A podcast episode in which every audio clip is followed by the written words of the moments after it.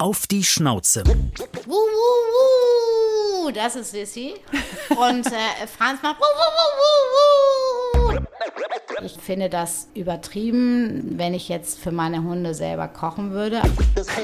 Und da gab es auch immer Gäste, die dann irgendwie ein feines Tatar für die Hunde, handgeschnitten natürlich, bestellt haben. Du hast mal gesagt, Franz sei ein Womanizer. Franz kann einfach hypnotisieren. Er macht dem Dackelblick also alle Ehre, ja? Also mehr Dackelblick geht nicht.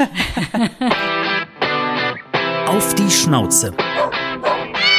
Träges Schlappohr oder flinker Flitzer. Mindestens aber eine haarige Angelegenheit. Mit welchem Tier teilen Prominente ihr Zuhause? Ob Hund oder Katze, Pferd oder Kaninchen. Hinter jedem Vierbeiner steckt eine emotionale, lustige, spannende oder auch traurige Geschichte. Wir reden drüber. Auf die Schnauze. Haustiere und ihre Promis. Ein Podcast mit Christine Langner und Jule Gülsdorf bei Instagram at auf die Schnauze.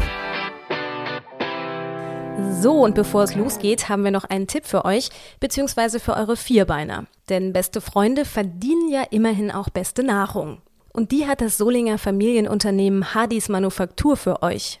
Hadis stellt kerngesunde Menüs und Leckerbissen für Hunde und Katzen her.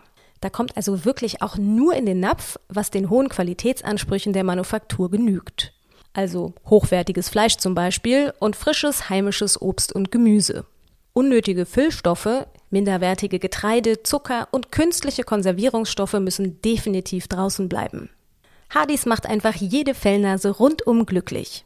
In den Shownotes findet ihr einen Auf die Schnauze Rabattcode und mehr Infos gibt's auf www.hadis-manufaktur.de. Auf die Schnauze. Haustiere und ihre Promis von unserem heutigen Gast, da würden wir uns ja am liebsten bekochen lassen. Immerhin sitzen wir gerade in ihrer Kochschule. Wir sind nämlich bei Cornelia Poletto. Ja, und mehr muss man ja eigentlich fast gar nicht mehr sagen, denn kennen tut sie ja fast jeder. Ja, schließlich ist sie Deutschlands prominenteste Köchin. Und Kochen ist natürlich ihre Leidenschaft, beruflich und privat. Sie sagt nämlich, wo ein gedeckter Tisch mit gutem Essen steht, schlägt der Puls. Da ist Geselligkeit und gute Partys beginnen und enden sowieso in der Küche. Das kann ich bestätigen. ja, Partys gibt's zwar gerade nicht, aber gut essen kann man schon und kochen lernen auch. Das geht bei ihr jetzt sogar online. Ja, und hätten wir jetzt unsere Hunde mit, dann könnten die sich sogar von Cornelia bekochen lassen, denn sie hat neben ihrem Restaurant, einer Kochschule, einem Podcast, einem eigenen Magazin, diversen TV-Auftritten, einem Familienleben und Hunden sogar noch eine eigene Hundefutterlinie. Tja, also ich würde sagen, Themen haben wir genug für diesen Podcast. Auf die Schnauze. Mit wem kuschelt? Cornelia Poletto. Ja, hallo, schön, dass wir hier sein dürfen. Ja, hallo ihr beiden, hallo. ich freue mich riesig. Ja, und bei Sterneköchen, da denken ja immer alle, da ist ganz viel Shishi. Aber wenn du jetzt kochen würdest, dann wäre das wahrscheinlich eher easy und entspannt, oder? Ja, also äh, ich bin ja immer schon ein großer Anhänger, deswegen vielleicht auch die Liebe zur italienischen Küche, äh, der Einfachheit gewesen. Also ich finde, äh, wenn ich äh, schönste Produkte habe, dann muss nicht viel Shishi passieren. Es gibt einen Star auf dem Teller und äh, ich sag mal, nur ein schönes Olivenöl, was das Ganze trägt, äh, das ist wunderbar. vielleicht ein ganz bisschen Raffinesse gehört dazu, aber aber es muss nicht zu viel Shishi sein. Nee. Das Schöne ist ja, wir haben einen Abendtermin und wir haben ein Glas Wein. Eigentlich ja, das, wir direkt das habe ich mir gedacht. Also Salute, oh. herzlich willkommen bei mir. Dankeschön. Nein, da wir äh, uns ja heute Abend treffen, habe ich gedacht, weißt du was, äh, ein Glas Wein nach der langen Zugfahrt, ihr wart lange unterwegs, ähm, das hilft auf jeden Fall immer ähm, für die Stimmung. Ja. ja, wir sitzen hier, wo sonst auch richtig viel Geselligkeit tatsächlich ist, nämlich wo du sonst Kochkurse auch gibst. Genau, wir sitzen hier in, in meiner Cucina, habe ich es genannt, in meiner Kochschule, wo ähm, eben tatsächlich seit äh, gut einem Jahr nichts mehr stattfindet, wie Kochkurse, wie Chefstable, wie äh, tolle Veranstaltungen, Küchenpartys, also all das, was wir lieben und so sehr vermissen. Und ähm, deswegen freue ich mich natürlich immer umso mehr, wenn hier irgendwie so ein bisschen Leben reinkommt. Und jetzt äh, seid ihr zu Gast. Also das ist auf jeden Fall ein Glas Wein wert. Ja, und du hast auch noch zwei mitgebracht. Wir haben schon gesagt, du hast mehrere Hunde. Wen hast du bei?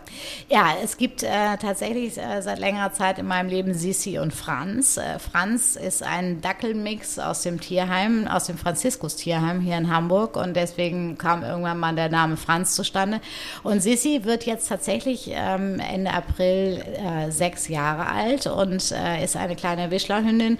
Und als die dann mit in unser Leben kam, habe ich überlegt, wie wir sie nennen wollen. Und dann dachte ich, wenn wir Franz schon haben, dann braucht er ja auch eine Sissi. Und so ist die Sissi äh, dazu gekommen. Sind die denn normalerweise auch hier oder ist das jetzt eine Ausnahme, weil es ein Hundepodcast ist? Nein, die, die begleiten mich äh, natürlich viel und oft und äh, sind äh, tatsächlich jetzt gerade in diesen Zeiten mehr da als sonst, das ohne Frage. Aber man muss schon immer sehr, sehr gut aufpassen, denn Sissi sieht zwar nicht danach aus, aber klaut alles, was nicht bei drei auf dem Baum ist. Und deswegen muss der Gang durch die Kochschule zu meinem Büro immer sehr schnell stattfinden, weil die wie ein Staubsauger alles inhaliert und deswegen muss man da ein bisschen aufpassen. Aber wenn hier Gäste sind, ist sie natürlich nicht da. Ja, die beiden haben es aber auch richtig schwer, weil bei dir riecht es wahrscheinlich immer gut. Also für Hund immer Ja, das ist, also ich, ich bin mittlerweile, das, das kennt man ja, ne? wenn man so Sorgenkinder hat, ähm, so wie Sissi auch, dann äh, entwickelt man so Rituale, wenn ich zum Beispiel morgens den äh, Frühstückstisch äh, decke und irgendwie alles äh, bereitstelle, dann stelle ich erstmal schon mal Käse und ähm, Wurst und was so irgendwie dazugehört, einfach erstmal oben auf dem Küchenschrank, weil man immer mal abgelenkt werden könnte und das bedeutet für Sissi sofort auf den Tisch alles auffressen lassen. Und deswegen ja, bin ich da ein bisschen vorsichtig. Ich will ja jetzt nichts sagen, Christine, aber das kommt dir bekannt ich vor. Ich habe auch ne? gedacht, irgendwie kenne ich das. Ja, aber das sind halt die großen Hunde. Ne? Die kommen halt überall dran. Aber äh, werden die denn bei dir auch am Tisch, fällt da auch mal extra was runter oder machst du das gar nicht? Bist du da konsequent? Also ich bin äh, tatsächlich, glaube ich, bei uns in der Familie die konsequenteste. Und äh, das hasse ich tatsächlich, Hunde am Tisch, die betteln. Das nervt total. Die kriegen immer mal was ab, aber dann wirklich erst an der Seite äh, stehen lassen und dann, wenn sie merken, das ist nicht mehr direkt vom Tisch, dann gibt es auch mal natürlich irgendwie einen kleinen, kleinen Abschnitt von irgendwas. Das wäre auch sonst hart, oder? Ich meine, als Hunde von der Köchin, wenn da nie irgendwas abfallen würde. Nein, das, das ist schon in Ordnung. Wir wollen deine Hunde natürlich ein bisschen näher kennenlernen und haben einen Steckbrief vorbereitet. Gut, antworten musst du. Mhm. So sehen meine Hunde aus. Das sind besondere Merkmale, woran man sie gut erkennen kann. Ja, Franz äh, ist ein äh, cognacfarbener Dackelmix, äh, der so ein bisschen so einen Watschelgang hat, muss man ehrlich sagen, und der auch sehr, sehr schnell zu Übergewicht neigt. Und den muss man äh, schon sehr kontrolliert halten. Also jedes Leckerli ähm, ist sofort sichtbar. Und Sissi? Sissi ähm, sieht wunderschön aus. Ich habe wirklich noch nie und ich habe viele Hunde in meinem Leben schon gehabt. Meine ganze Familie hatte immer viele Tiere. Sissi ist das hübscheste Tier, was ich jemals hatte. Ein Charakter, der großartig ist, auch Cognacfarben. Von daher passen die beiden sehr, sehr gut zusammen. Leider alles, was sich bewegt, nicht bei drei auf dem Baum ist. Und das ist egal, ob das das Stück Fleisch in der Küche ist oder das Eichhörnchen. Da muss man schon äh, sehr aufpassen. Aber sie ist das habe ich auch noch nie erlebt. Das ist, glaube ich, auch der Charakter der, der Wischler. Die, sind, die müssen sich immer irgendwie ankuscheln. Die wollen immer irgendwie nah bei einem sein. Die, die sind so unglaublich liebevoll und das äh, fasziniert einen immer wieder und das lässt auch einiges verzeihen. Cognac-farben. Äh, trinkst du denn auch Cognac? Äh, nein, Cognac gehört nicht so richtig bei mir mit rein. Also äh, sagen wir mal so, eine, eine gute äh, Cocktailsoße braucht auf jeden Fall immer einen kleinen Spritzer Cognac, aber ansonsten findet das nicht so viel statt bei uns zu Hause. Ja, wir gucken später noch genauer auf die Rasse, aber genau das sagt man den Wischlern auch nach, dass die sehr anhänglich sind mhm. und vor allen Dingen auch nicht gerne alleine sind. Mhm. Das muss man auch dazu sagen. Also die ist äh, hypersensibel und äh, hat auch wirklich ganz, ganz schnell, wenn sie dann sich allein fühlt, dann macht sie auch mal ganz schnell in die Wohnung, weil das alles so aufregend ist und sie das Gefühl hat, dass äh, man sie verlässt, was natürlich nicht der Fall ist. Also das war so gerade im, im ersten Lebensjahr schon ähm, ein echtes Thema, ja. Mhm. Machen wir weiter mit dem Steckbrief. Die menschlichsten Eigenschaften meiner Hunde sind?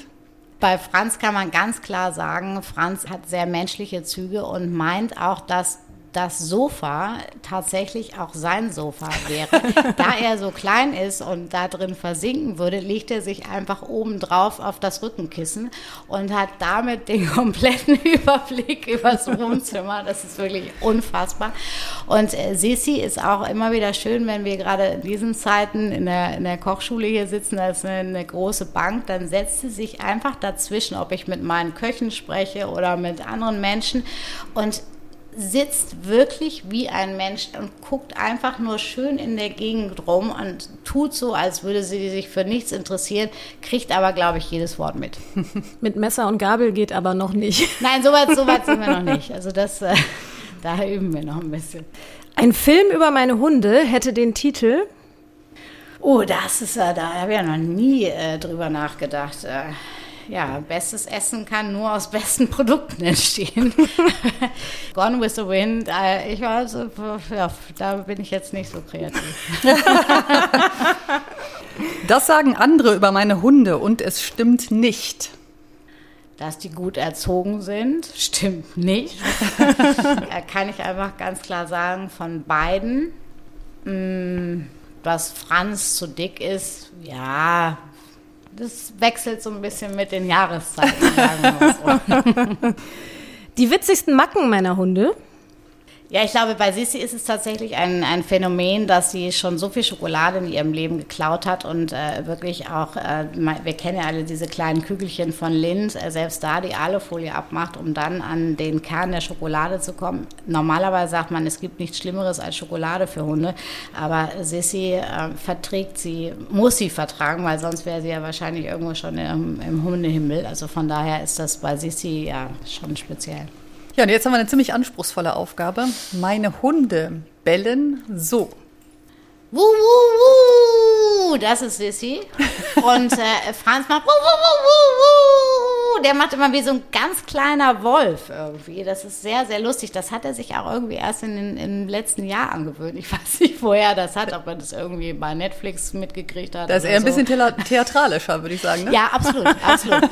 Vielleicht hat er auch sie mit aufgenommen und gesagt so, hey, das kann ich noch besser, äh, höher. Also man weiß es nicht. Du hast ja eben schon gesagt, du bist mit Hunden oder überhaupt mit Tieren aufgewachsen. Ganz interessant, das waren, glaube ich, nicht nur Hunde, sondern deine Oma hatte Affen, stimmt das? Ja, ich habe ich hab eine ganz, ganz tolle Omi gehabt, Oma Seppi. Und Seppi hatte zwei Affen unterm Dachboden. Und äh, das führte dazu, mein Opa war Apotheker, dass er irgendwann gesagt hat, entweder die Affen oder ich. Äh, wir hatten äh, eine Igelfamilie, die wohnte im Puppenhaus. Wir hatten eine Schildkröte, die ist irgendwann vom Balkon gefallen. Es gab ein ähm, zahmes Huhn, was bei uns rumlief, eine Dogge, einen Schäferhund also bei uns in der Familie war es wirklich nie langweilig. Du hättest also Zoofachverkäuferin werden können oder sowas. Ja, das war ja auch tatsächlich mein, mein großer Traum. Ich wollte ja Tierärztin werden und ich war immer sehr, sehr schlecht, sagen wir mal faul in der Schule. Ich bin ja gar nicht so blöd und äh, deswegen hat es dann nicht so ganz äh, zum Abi gereicht und eben damit auch nicht zum, äh, zur Tiermedizin und äh, von daher habe ich mich dann äh, wer nichts wird, wird, wird sozusagen. so sagt man das ja, glaube ich. Ne? Aber es hat zumindest beides mit Besteck zu tun, ne? Denn auch bei Ärzten nennt man das ja Besteck. Absolut. Wie kommt man von Tierärztin auf Köchin? Also ich glaube, da, da gibt es tatsächlich keinen Zusammenhang. Ich habe irgendwann unglaublich gerne mit einer Freundin äh, Kuchen gebacken in verschiedensten Varianten und aufwendige Torten zu Geburtstagen und so weiter. Und daraus hat sich dann auch die Liebe zum Kochen entwickelt und immer irgendwie für das besondere Kochen. Also ich fand das immer spannend, was diese Sterneköche so zaubern. Und äh, eins meiner ersten Rezepte war aus einem Kochbuch von Eckhard Witzigmann. Und dann habe ich gesagt, also das könnte mir, glaube ich, richtig viel Spaß machen. Und es hat auch keiner in meiner Familie geglaubt, dass ich das äh, durchhalten würde, weil ich ja eigentlich immer eher so ein bisschen fauler war. Aber das hat dann irgendwie die große Wende in meinem Leben gebracht. Aber haben denn bei dir auch schon früh, sage ich mal, Freunde, wenn du jetzt äh, privat zum Kochen, äh, zum Essen eingeladen hast, gesagt, boah, bei dir schmeckt's besonders gut? Also bevor du jetzt äh, Köchin richtig wurdest oder bekannt wurdest? Ja, ich habe tatsächlich, also da, da wohnte ich noch zu Hause und dann habe ich angefangen zu kochen. Meine Mutter fand es, glaube ich, immer schrecklich, weil die Küche sah immer aus wie ein Schlachtfeld danach. Aber das Ergebnis war immer schon besonders gut und ich konnte den ganzen Tag damit verbringen, irgendwelche Söschen zu kochen und das alles vorzubereiten. Und ja, die sind schon früh äh, gerne zu mir zum Essen gekommen. Aber das mit dem Chaos in der Küche, das geht mir auch ein bisschen so. Ich weiß nicht, wie es bei dir ist, Christine, dass man schon so viel rumliegen hat. Wenn man jetzt Spitzenköchin ist und das beruflich macht, ist das anders oder ist deine Küche zu Hause auch Chaos und erst hinterher wird aufgeräumt oder schaffst du alles direkt weg? Also ich bin wirklich ein unordentlicher Typ. Nicht unsauber, aber unordentlicher Typ. Aber in der Küche bin ich mittlerweile und seit vielen Jahren sehr akkurat. Also das ist schon toll, wenn mhm. das so ein bisschen, wie man das auch aus so äh, doofen Kochsendungen kennt, ja, wenn das alles toll vorbereitet ist und man selber entspannt ist, auch als Gastgeber, obwohl man kocht und dann wirklich nur noch die fertig zubereiteten Dinge zusammenbringen muss, um daraus ein schönes Gericht zu ja, Ich mag auch das Chaos, mag ich nicht, aber ich muss auch sagen, ich koche auch einfach nicht so aufwendig, dass es jetzt so viel da rumliegen könnte. Eine Packung äh, Spaghetti meine, und Tomatensauce. Nein, so jetzt auch nicht. Schon, sind schon frische Tomaten. Aber meine Tochter hat ja wirklich das äh, wirklich mal vor Jahren, da war die so sechs, äh, hat sie zu mir gesagt, Mama, sei mir nicht böse, aber bei Oma schmeckt's besser. aber du warst nicht beleidigt. Nein, gar nicht, weil, meine Mutter, die konnte auch wirklich sensationell kochen. Nein, und bei uns war es eben auch so. Das also hast du nicht gehört, Meine Omi Satz, ne? hat immer toll gekocht. Meine Mutter hat auch immer sehr gut gekocht. Die ist immer beleidigt, weil ich immer irgendwann sage, meine Mutter macht tolle Frikadellen, tollen Grünkohl und sagt sie, ja, kannst du nicht auch mal sagen, dass ich auch andere kompliziertere Sachen kann? Also sie kann mehr als das. Und das sehr, sehr gut, um das nochmal Mami nochmal zu betonen. Kochst du denn dann auch gerne für die Tochter oder ist das dann schon so berufsverhaftet, dass ihr dann lieber essen geht? Nein, also ich, ich koche tatsächlich immer noch total gerne zu Hause und sonntags ist immer so ein bisschen unser heiliger ähm, wirklich Zuhause-Tag. Das ist auch immer ein bisschen Wunschprogramm. Also da frage ich dann wirklich am Freitag in die Familie, worauf habt ihr Lust, was wollen wir essen am Sonntag? Und manchmal gibt es einfach nur eine tolle Pasta oder es gibt mal einen Fisch im Ganzen oder irgendwie ein schönes Stück Fleisch oder ein Curry oder äh, worauf gerade Lust ist. Aber Schon mal gescheitert? Ja, na klar, ganz oft gescheitert, aber ähm, das würde ich natürlich nie zugeben. Vor, vor allen Dingen nicht bei mir in, in der Familie. Also wenn irgendwas nicht so richtig toll ist, dann sage ich meistens immer, also das soll so sein. Aber so gut wie heute ist es mir noch nie gelungen. Und meine Tochter ist immer sehr, sehr kritisch und sagt sie, Mama, hör doch auf mit dem Quatsch. Ich kenne doch schon deinen Trick. Es ist eben nicht besonders gut. Und deswegen sagst du jetzt, dass es besonders gut ist. Also das sind so äh, nette kleine Spielereien, die, die Freude machen. Klar geht mir auch mal was daneben. Und das Interessante finde ich auch, dass du dein Können nicht nur in Essen für Menschen steckst, sondern tatsächlich auch, das wissen wahrscheinlich ganz viele nicht, in äh, Hundeessen. Also du kennst dich auch besonders gut aus mit Hundeessen. Sind Sissi und Franz da sehr anspruchsvoll dann? Ja, also Sissi ist tatsächlich äh, auch ein sehr sensibler Hund, muss man ehrlich sagen. Und da muss man immer ganz vorsichtig sein. Ich glaube, das Schwierigste ist, was viele immer denken, dass Hunde so viel Abwechslung brauchen in, in ihrer Kost. Äh, ganz im Gegenteil. Also je einseitiger das ist, das ist nun mal mal eine fleischfressende Pflanze, muss man einfach sagen. Und, und die Hunde brauchen einen hohen Fleischeinteil. Ähm, wir sollten eben möglichst äh, dann ähm, das Ganze ergänzen mit ein bisschen Gemüse, mit ein bisschen, ob das ein bisschen Muschelkalk ist oder ein schönes Leinöl oder Kräuter. Äh, das tut denen allen gut, aber eben auch da, so wie meine Küche ist, ganz, ganz pur. Und ich muss ehrlich sagen, ich finde das übertrieben, wenn ich jetzt für meine Hunde selber kochen würde. Aber ich habe eine ganz, ganz tolle Familie vor vielen Jahren kennengelernt, die sich wirklich ganz intensiv mit dem Thema Hundeernährung beschäftigen und äh, die dann auf mich zugekommen sind und gesagt haben, könntest du dir vorstellen, mit uns gemeinsam eine eigene Hundefutterlinie zu gestalten und uns äh, deinen Input zu geben, weil ich muss ja eigentlich nur mich damit beschäftigen, genauso wie beim Menschen, äh, auch beim Hund, was tut denen gut, ja? Und je weniger ich zubereite und je purer mein Essen, mein Fressen ist, desto besser ist es. Und so ist eben diese, diese Hundefutterlinie mit Familie Frambach und, und Hardys zustande gekommen und das macht riesig viel Spaß, weil wir mittlerweile eine Freundschaft haben, immer wieder uns weiterentwickeln und, und daraus äh, eben ein, ein tolles äh, Nassfutter macht, was den Hunden unglaublich gut bekommt. Und das freut mich natürlich riesig, dass ich so, so positive Rückmeldungen kriege. Hunde, die schlecht gefressen haben, die immer Durchfall haben. Also viele kleine Wehwehchen und plötzlich mit diesem sau, ich nenne es einmal wirklich sauberem Futter äh, toll klarkommen. Und das, das freut mich natürlich. Sind äh, Sissi und Franz davor Koster? Äh, Sissi und also Sissi, äh, die kann man nicht als Vorkoster benutzen, weil die einfach alles frisst, was nicht bei drei auf dem Baum ist. Aber das ist ja auch wieder das, was dann hinterher kommt. Ich natürlich merke, wenn es ihr nicht gut tut, dann kommen eben tatsächlich äh, solche Sachen wie leider Durchfall und nachts aufstehen und so weiter. Und Franz ist ganz, ganz picky, was, was das Futter anbelangt und der ist für mich tatsächlich eher der Vorkoster. Hardys Manufaktur heißt das, ja, oder mhm. so heißt die Manufaktur für alle, die es noch nicht wissen. Was gibt es denn so für Sorten? Also laufen da uns Menschen auch schon, läuft da so ein bisschen das Wasser im Mund zusammen, wenn man es hört? Ja, also wir haben natürlich irgendwie all das, was wir, äh, auch wenn wir Fleisch essen, das wird ja bei uns immer weniger, aber wir haben natürlich vom Lamm äh, bis hin zur Gans, Geflügel, Kalb, alles Mögliche dabei. Wir haben immer einen sehr hohen Fleischanteil, der mindestens bei 60 Prozent liegt. Und wir haben daraus eben auch so eine kleine Italienreise gemacht. Und da gibt es ein bisschen Zeit im Bocca und dann gibt es ein paar bisschen äh, kleine Parmesancracker, wo natürlich nur ein bisschen von diesem Gesundkäse drin ist. Und äh, das, das macht einfach Spaß, dass man so ein bisschen die Idee der Klassiker Italiens genommen hat, um diese Grundzutaten dort mit hineinzubringen in, in unser Futter.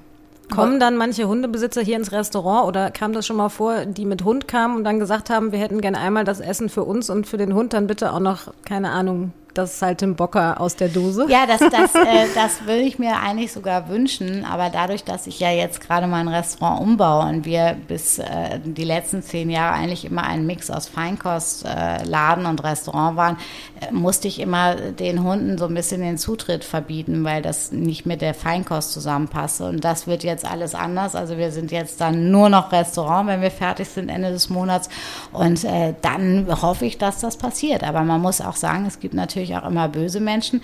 Als wir jetzt im ersten Lockdown waren und draußen äh, so ein bisschen Takeout beworben haben, habe ich einfach auch mal ein paar Dosen Hundefutter hingestellt, weil ich weiß, dass im Moment das ja boomt, irgendwie, dass unglaublich viele Menschen äh, sich kleine Hundewelpen äh, zulegen. Und da habe ich gesagt, dann können wir vielleicht noch ein bisschen nebenbei Futter verkaufen. Und da gab es auch böse Menschen, die gesagt haben, also das fänden sie völlig daneben, dass ich jetzt hier auch noch Hundefutter anbieten würde. Und äh, das das, würde ja überhaupt nicht zu mir passen. Und da habe ich gesagt, wissen Sie was, Hunde begleiten mich mein ganzes Leben und äh, genauso wie ich mir Gedanken über gesunde und vor allen Dingen genussreiche Ernährung für uns Menschen mache, genauso mache ich mir das äh, um die Hunde. Und wer das nicht versteht, der darf ja auch weitergehen. Das waren wahrscheinlich keine Hundebesitzer, weil ich glaube, jeder Hundebesitzer kennt Nein. das ja, dass man seinem Hund immer das Beste gönnen will. Und äh, ganz, ganz viele bezahlen, glaube ich, fast schon mehr fürs Hundefutter als für die eigene Verpflegung. Ja, also das, da, da gibt es auch traurige Geschichten und von daher, also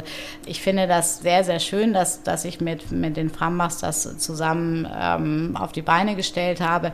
Aber ich muss auch ehrlich sagen, also bevor ich mich jetzt hinstelle, für meine Hunde zu kochen, das finde ich auch ein bisschen übertrieben. Also das, das muss nicht sein. Ich mache mir Gedanken über die Ernährung der Hunde, aber dann ist es auch mal gut. Also zuerst kommen die Menschen, das muss man schon sagen. Aber wir machen das ja auch tatsächlich, wenn wir, äh, zumindest im Sommer, wenn man irgendwo draußen sitzt, dass wir für den Hund dann auch irgendwie fragen, ob sie irgendwie ein Huhn äh, bringen können, ne? also ein Stück äh, Hühnerbrust oder so und haben da eigentlich gute Erfahrungen mitgemacht ne? in Restaurants. Also diese Leute sind immer sehr freundlich dann. Ja, also, also das, äh, ich, ich habe ja damals bei dem großen Drei-Sterne-Koch Heinz Winkler meine Ausbildung gemacht und da gab es auch immer Gäste, die dann irgendwie ein feines Tatar für die Hunde, handgeschnitten natürlich bestellt haben. Ich glaube, man sollte es nicht übertreiben, weil dafür gibt es zu viele Menschen, äh, die, die tatsächlich Hunger leiden. Aber man muss auch akzeptieren, dass Hunde Freunde der Menschen geworden sind. Und ich ich habe äh, auch eine Einrichtung in Harburg, also nicht weit von Hamburg hier da gibt es das sogenannte Harburg-Kurs, wo Obdachlose ähm, einfach eine warme Mahlzeit bekommen, wo die Wäsche gewaschen wird und die dürfen eben mit ihren Hunden kommen. Und da ist genau das Thema, dass sie eben natürlich auch Hundefutter mit anbieten und deswegen, das sind, das sind manchmal die einzigen letzten Freunde, die ihnen noch bleiben. Und deswegen finde ich, man muss immer sehr viel Toleranz haben und im Respekt im Umgang mit Menschen. Und wenn ich vielleicht nur noch meinen Hund als Freund habe, dann muss man verstehen, dass, dass man da eben äh, vielleicht so viel Herzblut reinsteckt. Wie bist du denn äh, eigentlich zu den Hunden gekommen? Weil Franz war ja ein Straßenhund, oder? Ja, Franz kam aus Ungarn und ich hatte eine kleine Jack Russell-Hündin, Rosi. Die haben wir auch alle sehr, sehr geliebt und äh, die wurde sehr krank. Die hatte so ein bisschen Probleme äh, mit, mit der Bauchspeicheldrüse und dann habe ich gesagt, weißt du was, lass uns doch mal ins Tierheim fahren. Wir gucken nur mal, ob wir vielleicht jemanden finden, der so langsam ähm, vielleicht äh, mit Rosi noch die letzten Tage verbringt und unser neuer Hund wird. Und dann sind wir mit Rosi ins Franziskus Tierheim gefahren und dann haben wir uns in Franz Schock verliebt und haben eine Runde mit ihm gedreht und dann ähm, sagten die gleich im Tieren, also wenn Sie möchten, können Sie ihn ja gerne mal mit nach Hause nehmen, mal gucken, ob das so auch zu Hause funktioniert. Es war am Muttertag und Franz ging dann auch nicht wieder zurück ins Tierheim. Dann hatten wir tatsächlich noch ein paar Jahre ähm, zwei Hunde. Tiere aus dem Tierheim sind ja manchmal schwierig oder haben schwierige Erfahrungen gemacht. War das bei Franz auch so? Hat man ihm das angemerkt? Ja, das, hat, äh, das merkt man ihm heute tatsächlich noch an. Also Franz ist ein wunderbarer Hund, unglaublich umgänglich, aber hat vor allen Dingen ein Problem mit Kindern, weil Kinder ja oft so unkontrolliert von oben äh, streicheln möchten und er sieht halt so niedlich aus und er ist so klein. Also sie haben immer mehr Respekt vor Sissi, die größer ist und äh, da schnappt er leider. Also da muss ich auch ganz oft sagen, bitte Vorsicht vorsichtig mit Kindern, weil das, das kann er nicht einschätzen und daran merkt man, dass er irgendwann mal schlechte Erfahrungen gemacht hat. Also der, bei Erwachsenen ist das was anderes, aber bei Kindern, da, das kann er irgendwie nicht so richtig einschätzen. Du hast mal gesagt, Franz sei ein Womanizer. Wie äußert sich das? Äh, Franz ist unfassbar. Also Franz ist jetzt ja, ähm, ja so ungefähr äh, zwölf plus minus. Das weiß man ja nie so genau, wenn sie aus dem Tierheim kommen. Und Franz kann einfach äh, wirklich hypnotisieren. Er springt jetzt auch nicht mehr gerne selber so auf die Bank oder auf, aufs Sofa. Und dann setzt er sich einfach irgendwie vor allen Dingen gerne bei den Damen so hin und guckt, ihn guckt sie an und äh, lächelt fast so ein bisschen bisschen, bis man einfach so weich ist, dass man, man muss ihn streicheln und eigentlich ihm auch den Wunsch erfüllen, ihn irgendwie aufs Sofa zu heben. Er macht dem Dackelblick also alle Ehre, ja? Also mehr Dackelblick geht nicht. Ja, wir haben auch Rubriken, unter anderem Sätze vervollständigen. Wenn mein Hund sich entschuldigen könnte, dann? Dann müsste er das mehrmals am Tag tun. Für was? Fürs Klauen vor allen Dingen. Von irgendwelchen Dingen, die essbar sind. Mein Hund liegt besonders gerne oder besser meine Hunde. Ich weiß ja nicht, ob die beide den gleichen Platz haben oder unterschiedliche. Ja, Franz hat ein Ritual, der liegt gerne ähm, unter der Bank vorm Bett und Sissy möchte am liebsten immer im Bett liegen. Manchmal schafft sie es, manchmal nicht. Ich verhätschel meine Hunde, wenn Ach, wenn ich abends äh, müde nach Hause komme und die beide mich voller Freude begrüßen, dann ähm, muss irgendwie immer noch ein kleines Leckerli sein oder ich lege mich so neben sie an den Korb und wir kuscheln ein bisschen und das ist einfach so, das tut sehr, sehr gut.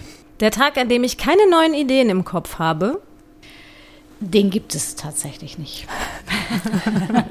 ja, wir gucken mal auf die Rasse. Also habe ich schon gelernt, den Dackelblick äh, hat Franz drauf. Es ist aber ein Mix, ne? Was ist noch drin?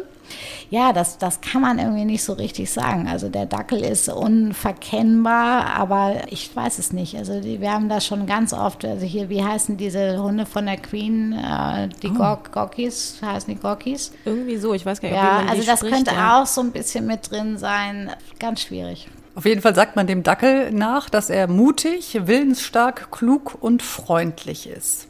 Jetzt haben wir ihn ja zumindest äh, vorhin gesehen. Ähm, er hat uns mit begrüßt. Ähm, freundlich, freundlich kann ich schon mal unterschreiben.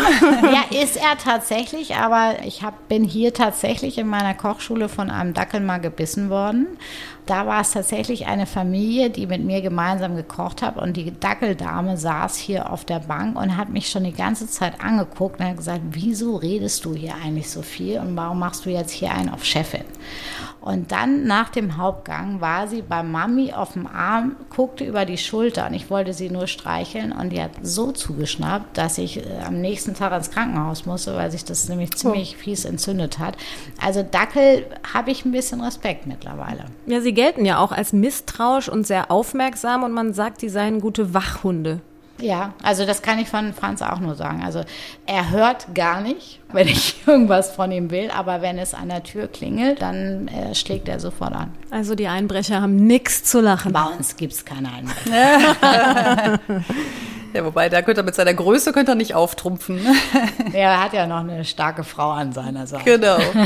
Das ist gut, wenn man das hat. Ähm, stimmt es denn, das haben wir gelesen, dass er die Trauringe bei deiner Hochzeit gebracht hat? Ja, das war total süß. Da haben wir eine Konstruktion gebastelt, ein kleines Ringkissen, was, was wir ihm wie einen Sattel umgeschnürt haben.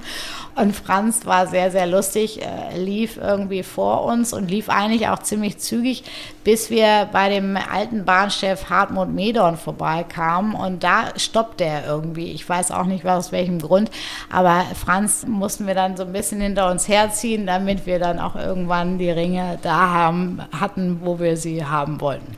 Wer ist denn strenger, du oder dein Mann? Auf jeden Fall ich. Also mein Mann ist einfach null streng.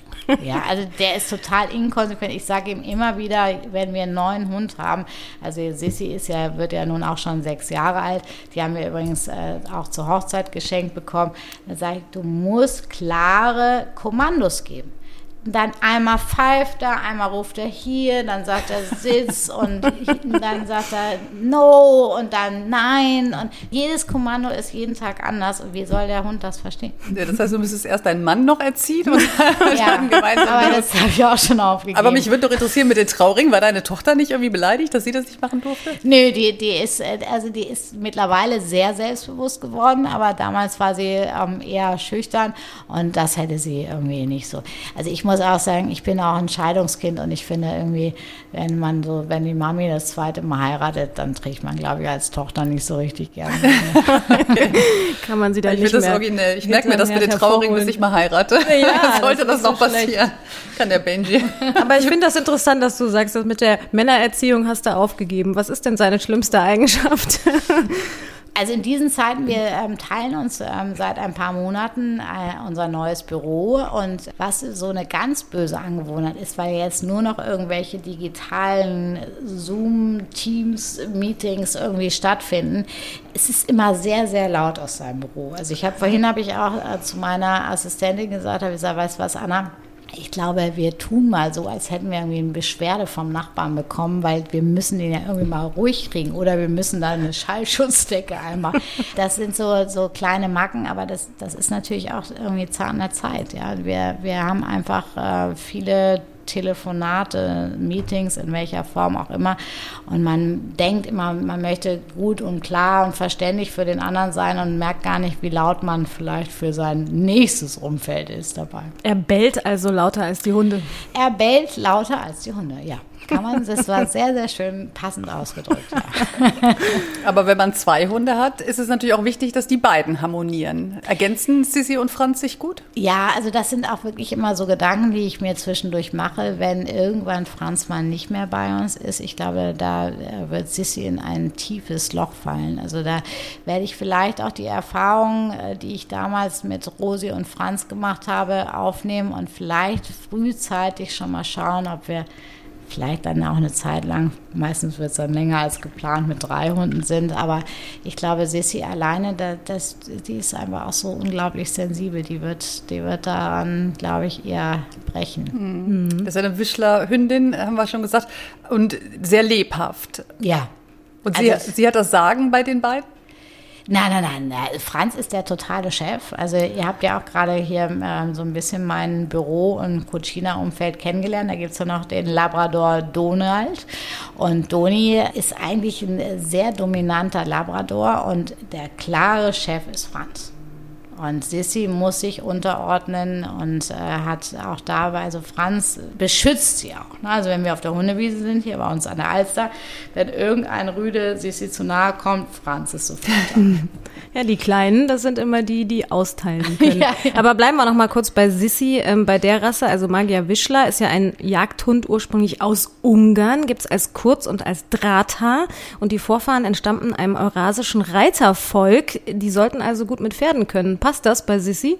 Ja, das passt natürlich sehr, sehr gut. Das sind auch Reiterfreunde gewesen, äh, die sie mir geschenkt haben. Und meine Tochter und ich also ich komme sowieso aus einer Reiterfamilie und meine Mutter hat immer schon sehr viel geritten. Ich mittlerweile äh, habe so ein bisschen den Mut verloren. Meine Tochter reitet, äh, Paula heißt sie übrigens, reitet sehr viel und das äh, funktioniert auch super am Stall. Also mit den Hunden und Pferden, das ist schon, da, merkt man schon, dass das schon lange ein gutes Zusammenspiel ist. Und man sieht es auch oft auf den Reitturnieren. Ist, da gibt es immer mal wieder viele Wischler-Freunde, die dabei sind. Die sind ja aber sehr intelligent und sie gelten auch nicht als Anfängerhund. Ich meine, jetzt hast du ja immer Hunde, das heißt, das ist wahrscheinlich nicht das Problem. Aber gibt es so Schmerzthemen, die du mit ihr hast?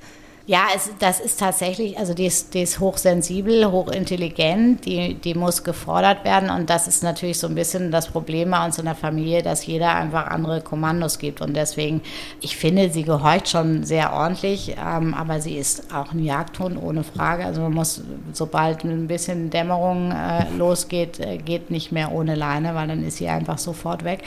Und wie gesagt, ähm, man kämpft dagegen an, dass in der Familie jeder was anderes sagt. Und ähm, ja, das kann sie auch nicht immer kompensieren. ich finde ja die Namensgebung sehr interessant äh, und ist mir auch sehr nah. Mein Papa ist Österreicher, Sisi und Franz, österreichisches Kaiserpaar. Äh, wie, wie, bist du drauf gekommen? Bist du Fan von denen oder was du, es, war das? Es war tatsächlich so, also ähm, äh, unsere Sisi haben wir tatsächlich direkt von einem Züchter aus Ungarn bekommen und ähm, nach der Hochzeit, unsere Hochzeitsreise ging nach Fuschel und wir haben sie, die Übergabe war in einer Raststätte in Linz und dann haben wir natürlich überlegt, wie wir sie nennen nennen würden. Und irgendwie waren wir da in diesem Österreich-Sissi-Fieber und Franz war auch dabei. Und dann haben wir gesagt, weißt du was, ist doch klar, die muss irgendwie Sissi heißen. Und so kam das Ganze zustande. Haben Sie denn was Kaiserliches? Also hat sie total. Wenn sie unbeobachtet ist, wie die sich posiert, wie die sich hinsetzt mit einem Stolz und auch so einem ganz leicht arroganten Blick. Ja, das, also ich glaube, so, so war die Sissi auch. Ja, das glaube ich auch. Wir testen mal ein bisschen dein Wissen über Hunde. Es gibt ja den Hundeführerschein, den musstest du nicht machen, aber äh, wir gucken mal, ob du es gekonnt hättest. Welcher Sinn ist beim Hund nicht vorhanden? Gleichgewichtssinn, Tastsinn oder Gerechtigkeitssinn? Gerechtigkeitssinn ist nicht vorhanden. das war einfach. Alles, alles für mich ist das Motto. ist aber tatsächlich eine offizielle Frage aus ja. dem äh, Hundeführerschein. Oh, das ist spannend, weil ich habe tatsächlich noch nie, äh, ich weiß natürlich, dass es einen Hundeführerschein gibt, aber mhm. ich habe noch nie Fragen aus dem Hundeführerschein gehabt. Äh, trotz mehrfachen Rufens kommt der Hund nicht zurück. Was tun? A. Hinterherlaufen und versuchen, ihn zu fangen. B. Mit der Leine nach ihm werfen. C. Brüllen, dass die Bäume wackeln. D. Sich ruhig umdrehen und gehen. Oder E. Ihm lauthals Strafen androhen. Ich würde sagen, die vorletzte Antwort äh, ist die richtige. Also umdrehen und gehen. Genau. Ja, ruhig bleiben ist immer gut. Ne? Ich muss ja sagen, ich habe mich da am Anfang echt schwer mitgetan, weil mhm. alle Hundetrainer sagen, dass ja, du musst dich einfach umdrehen und gehen. Und vor allem musst du gehen und nicht zurückgucken, weil sonst merkt der Hund das. Und ich habe gedacht, oh Gott, wenn ja, ich jetzt weggehe, dann ist der Hund weg. Angst, dass, dass natürlich auch solche Hunde wie Sissi, die ja hinter allem her sind, was, äh, wie gesagt, sich bewegt, dass die dann, die sind dann auch weg. Ne? Und dann macht man sich natürlich Sorgen, dann ist eine Straße dazwischen und, und, und. Also mhm. ähm, fällt schwer, ja, aber ist der einzig richtige Weg, ja. Aber der Benji, solange der mich sieht, ist er immer noch ganz beruhigt. Also solange buddelt der weiter. Äh, eine haben wir noch. In welchem Alter sollte der Züchter frühestens die Welpen abgeben? Also frühestens. Vierte Lebenswoche, sechste, achte oder zehnte? Ja, das ist schwer, ja. Ja, frühestens achte. Ja, sehr gut. Sehr gut. So ein paar Dinge, ähm, die, die, weiß man irgendwie schon. Und wenn man mit Tieren groß wird und mit Hunden, dann. Äh aber mit dem frühestens, muss ich sagen, hätte ich jetzt nicht. Also, man, ich habe den Benji gekriegt, da war er zehn Wochen, so das weiß man, wann die abbinden, mhm. aber früh.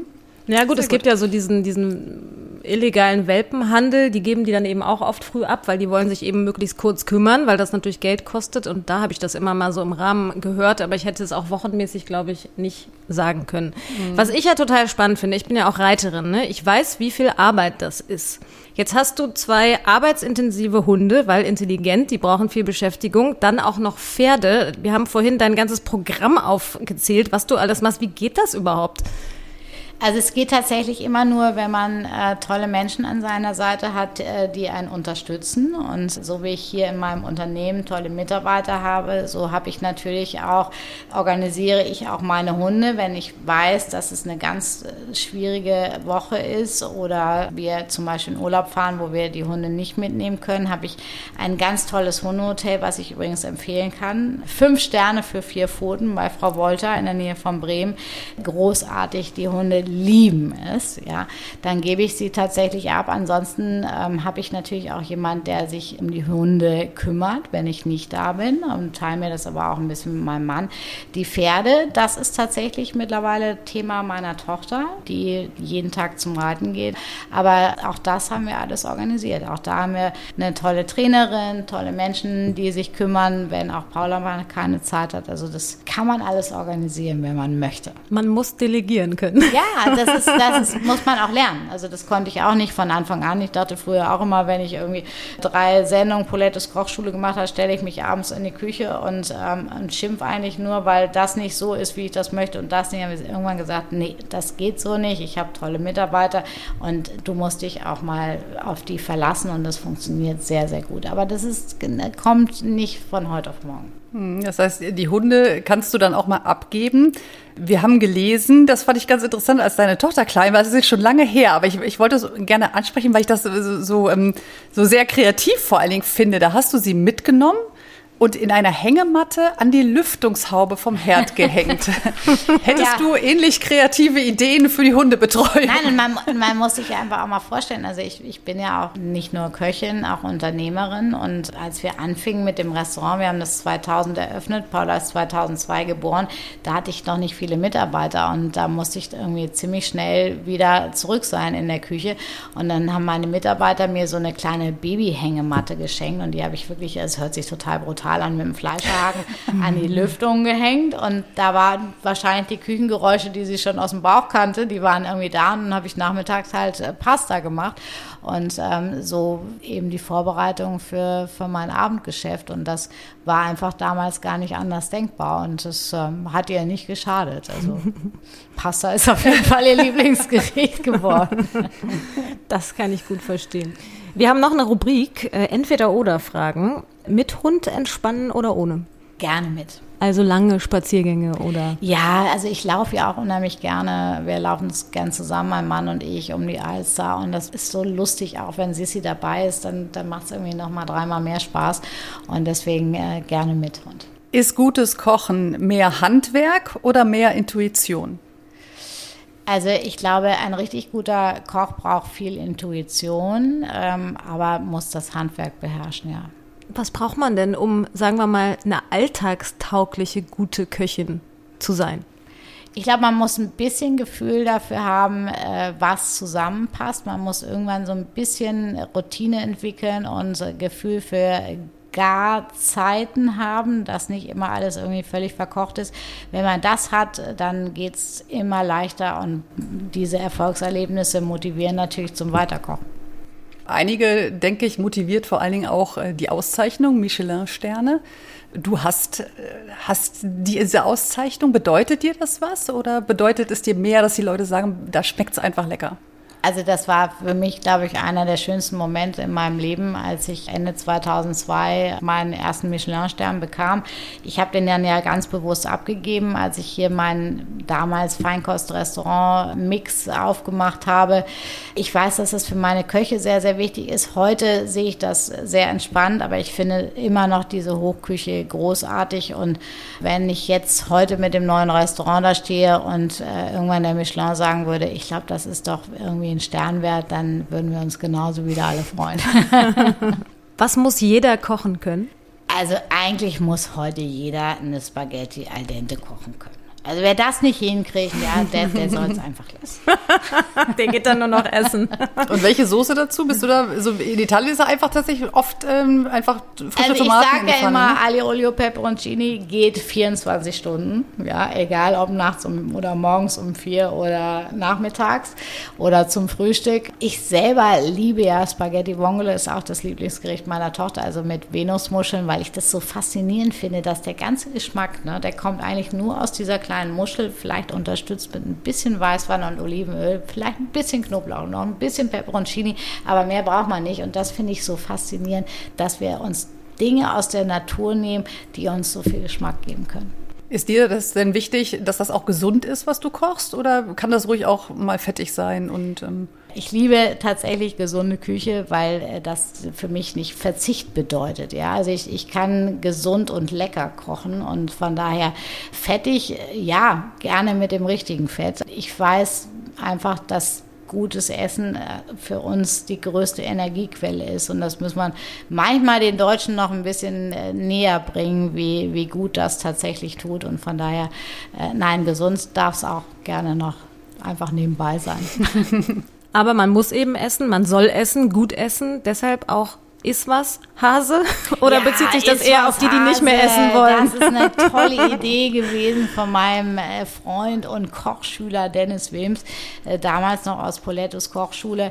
Äh, super, super Typ, mittlerweile richtig guter Koch geworden. Und so auch unser neuer Podcast entstanden, ist was Hase. Also jeden Sonntag neu, ähm, immer wieder reinhören, wenn wir nicht bei euch reinhören. Und da, da geht es natürlich um, um Essen, aber um was konkret? Es geht tatsächlich um, um Genuss, ein bisschen Gossip, wir erzählen ein bisschen Geschichten, äh, wir haben das Lebensmittel der Woche, wir haben immer einen tollen Gast, äh, der natürlich immer so ein bisschen kochaffin ist und manchmal auch nur Genießer und es macht riesig viel Spaß, wir plaudern ein bisschen und äh, ja, macht, macht Freude. Ich liebe ja rote Beete. War die schon mal Lebensmittel der Woche? Nee, weil wir sind ja jetzt äh, noch ganz am Anfang. Wir haben ja gerade erst so die ne, ersten äh, drei Podcasts aufgezeichnet. Diese Woche geht's weiter. Und äh, rote Beete hat ja im Moment nicht so Saison. Also wenn wir so in Richtung Herbst, Winter kommen, dann kommt die rote Beete. Jule, vielleicht dürfen wir dich ja dann mal einladen. Oh, sehr gerne, sehr gerne. Ich bin ja auch äh, mittlerweile leidenschaftliche Köchin und äh, mache das mit meiner Mama zusammen immer. Wir kochen immer und rote Beete. Ich liebe rote Beete Carpaccio. Es ist wirklich mein absolutes Leibgericht. Ist das gibt es bei mir gefühlt äh, zweimal die Woche. Ja, aber das ist, die, das ist einfach so eine Knolle, die dieses, dieses schöne Erdige hat, was so toll schmeckt. Die braucht so ein bisschen eine feine Säure, um getragen zu werden. Und äh, ich liebe das ja auch mit ein bisschen Kürbiskernöl, so ein, so ein ja. äh, Carpaccio, ein bisschen Kürbiskerne dazu. Dann hast du noch ein bisschen crispy äh, und so ein bisschen gezupften Ziegenkäse finde ich auch oh, toll. Oh ja, das, das passt sehr ja, gut, ja. ja, ja. Oder mit Trüffelöl finde ich auch gut. Und was ich spannend fand, habe ich jetzt neulich gelesen, man kann Schokoladenkuchen mit rote Beete machen. Oh, das, da lerne ich ja noch was von dir. Ja, und das wollte ich jetzt demnächst unbedingt ausprobieren, weil ich glaube, das ist ja mal was, wie man so ein super gesundes Lebensmittel auch mal wo unterbringen kann, wo kann es keiner denkt, glaube ich. Kann ich mir sehr gut übrigens vorstellen, weil wenn nun, es gibt ja diese kleine Mörchentorte, ja, auch mit frisch geraspelter Karotte und dann das Erdige von der roten mhm. Beete mit der Schokolade. Gut, das könnte ja. ziemlich gut werden, wird super saftig dadurch. Oh, das, das Rezept kannst du mir mal geben. Jetzt kommen wir ins Geschäft. läuft, es läuft. Wie wichtig ist denn das richtige Getränk zum Essen? Für mich persönlich ganz, ganz wichtig. Also ein, ein schönes Essen muss für mich begleitet werden mit einem schönen Wein. Das muss jetzt gar nicht irgendwie, dass ich es wie ein Sommelier auseinandernehme und hochkompliziert erkläre. Aber ich sage jetzt mal, man merkt irgendwie, manchmal vielleicht sogar unbewusst, wenn man jetzt nicht so mega weinaffin ist, wie schön doch ein passender Wein zum richtigen Essen sein kann. Ja, ist wichtig. Wir kommen jetzt vom Essen wieder zurück zum Hund. Und du hast mal einen interessanten Satz gesagt, nämlich äh, mein Hund ist wie mein Braten. wie Hab dürfen wir das verstehen? Habe ich das gesagt? es kann eigentlich nur so sein, dass äh, ich über Franz gesprochen habe. Ja, es der war immer gefühlt Franz. immer so ein bisschen äh, auf Niedrigtemperatur läuft. Und äh, vielleicht habe ich das damit gemeint, dass ein wirklich saftiger Schmorbraten nur langsam gegart werden muss, bis er dann wirklich, obwohl er durchgegart ist, unglaublich saftig ist und man ihn fast mit der Gabel essen kann so ähnlich muss man auch mit Franz umgehen. Der ist nur auf Niedrigtemperatur äh, zu bewegen. Und äh, vielleicht äh, hatte das äh, diesen Hintergrund, ja. Ja, Hunde sind manchmal bei Nahrung auch Thema. Wir haben äh, so ein bisschen äh, Wissen to go oder wie man es nennen will. Es Unnütz gibt, vielleicht auch. Ja, aber vielleicht auch einfach nice to know. Ähm, bekloppter Köter. Kennst du das? Das ist ein Getränk äh, bei dem Wodka mit Himbeersirup gemischt wird und obendrauf kommen ein paar Tropfen Tabasco. Oh, hört sich gar nicht so verkehrt an. Könnte man ja mal probieren. Also ich kenne kalte Schnauze natürlich, ne? das kennt ja jeder. Aber äh, Der nee, Kuchen, ne? Ja. Köter habe ich noch nie probiert. Wir sind fast am Ende. Ja. Gell? Schade eigentlich. Ich könnte noch stundenlang weiter sprechen, aber wir haben Kommt zum Schluss. Genau. Wir haben zum Schluss äh, noch einen kleinen Steckbrief. Wir haben ja mit einem Steckbrief begonnen. Der war über die Hunde. Jetzt geht's an dich und der hat was mit unserem Titel zu tun, nämlich mit Auf die Schnauze. So heißt es ja. Und wir wollen jetzt gerne wissen, damit bin ich auf die Schnauze gefallen. Die Schnauze gefallen bin ich in der Küche natürlich schon öfter. Also der, in meiner Hochkreativphase äh, meinte ich, dass ich irgendwie mal einen Perlon mit Kaviar servieren müsste. Das war auf die Schnauze voll daneben. Also das, äh, das kann ich auf jeden Fall ganz klar sagen. Also das ist nicht alles, was man meint, was so toll zusammenpasst, passt auch zusammen. Das war auf die Schnauze, ja. Das ist das, was mir jetzt spontan einfällt. Ich habe eine große Schnauze, wenn? Wenn ich mich sicher fühle, habe ich echt große Klappe und ähm, wenn ich ähm, eher äh, mich auf ähm, dünnem Eis bewege, dann bin ich immer so ein bisschen zurückhaltender und äh, das ist auch gut so. Anschnauzen würde ich gerne. Anschnauzen würde ich gerne Sissi mal im richtigen Moment, wenn sie klaut, aber ich bin immer zu spät. Du siehst nur, was fehlt. Und ich habe die Schnauze voll von Ich habe wirklich die Schnauze voll von Corona. Ich möchte wieder lustige Küchenpartys, Wir sitzen ja auch an so einem schönen Tisch. Tanzt du auf dem Tisch oder hast du auf diesem Tisch schon mal gestanden? Ich liebe Partys, ich liebe Tanzen. Ich werde dieses Jahr 50 und ich würde nichts lieber tun, als auf beiden Tischen hier zu tanzen. und ich habe Angst, auch wenn es erst im August ist, dass das äh, irgendwie nicht stattfinden wird. Wir hoffen sehr, dass es stattfindet. Ich finde, darauf trinken wir zum Schluss Darauf und stoßen nochmal an. es war mir es war eine ein Vergnügen. Ihr, ihr, ihr müsst euch jetzt auch euch erreichen. auf die Schnauze zu bekommen. Cheers, das hat sehr viel Spaß gemacht. Danke, Dankeschön. gleichfalls. Auf die Schnauze. Ein Podcast mit Christine Langner und Jule Gölsdorf. Hat euch die Folge gefallen? Abonniert und teilt auf die Schnauze gerne und lasst bei Apple Podcast eine positive Bewertung da. Bei Fragen und Anregungen schickt gerne eine Mail an auf die Schnauze Podcast at gmail.com. Bei Instagram at auf die Schnauze.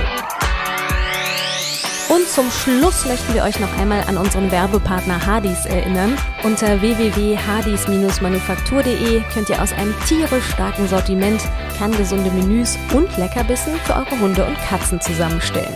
In den Shownotes haben wir einen Auf die Schnauze Rabattcode für euch. Klickt euch doch mal rein. Auf die Schnauze. Haustiere und ihre Promis.